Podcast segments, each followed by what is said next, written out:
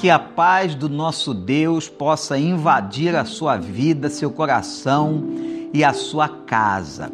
Que a paz do Senhor seja o árbitro da sua existência. Louvado seja o nome de Deus. Mais uma tarde juntos para recebermos agora uma dose de esperança nesse tempo tão difícil que nós estamos vivendo, mas também tão abençoador que Deus tem trabalhado profundamente em nossas vidas.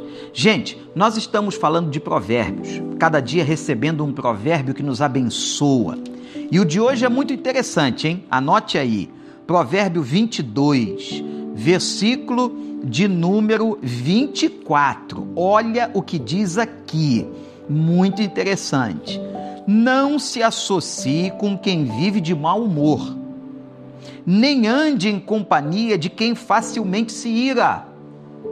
Gente, que conselho, hein? Que conselho direto, objetivo e às vezes difícil de ser cumprido. Não se associe, não fique fazendo sociedade, andando junto, com pessoas que só vivem de mau humor. Sabe por quê?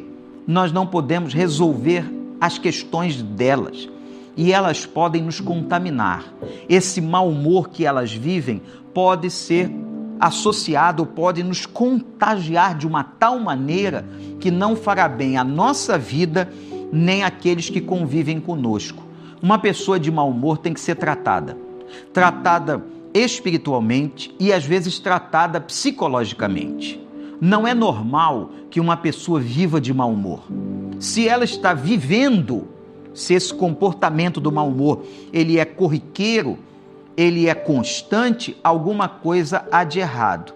Ou um estresse, uma revolta, alguma coisa essa pessoa está passando. Ela precisa de ajuda terapêutica e espiritual. E nem sempre é você que pode dar.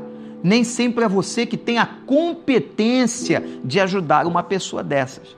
Então tenha muito cuidado para que isso não venha contaminar a sua própria vida como se fosse um vírus e fazendo com que você também se torne uma pessoa mal-humorada. E na segunda parte do provérbio diz mais: e nem ande em companhia de pessoas que facilmente se iram, pessoas que são explosivas, agressivas. Qualquer coisa tem o pavio curto, a ira se acende. Não pode, não podemos conviver com uma pessoa assim. Haverá é, aborrecimento o tempo todo, haverá reatividade. Você pode cometer pecados, você pode ter uma reação agressiva também. Então, esta pessoa que se ira o tempo todo também precisa de um trato espiritual, de um trato do Senhor com Deus, de um trato psicológico. E volto a dizer, muitas vezes nós não estamos capacitados e nem conseguimos ajudar essas pessoas. Por isso que a Bíblia protegendo cada um de nós, ela nos dá esse conselho. Isso é um provérbio, é uma palavra de sabedoria direta, certeira, objetiva. Não fique andando em companhia de quem se o tempo todo. São pessoas que estão vivendo na amargura e pessoas que ficam cirando, levantando-se em agressividade e reatividade. Portanto, gente, eu quero deixar esse provérbio aqui Estamos em dias difíceis e você pode encontrar muitas pessoas assim, que você saiba se defender, se proteger emocionalmente, espiritualmente e também proteger os da sua família e da sua casa. Segura esse provérbio aí, um provérbio forte, mas tem que ser seguido por nós, porque é a palavra de Deus. Deus te abençoe.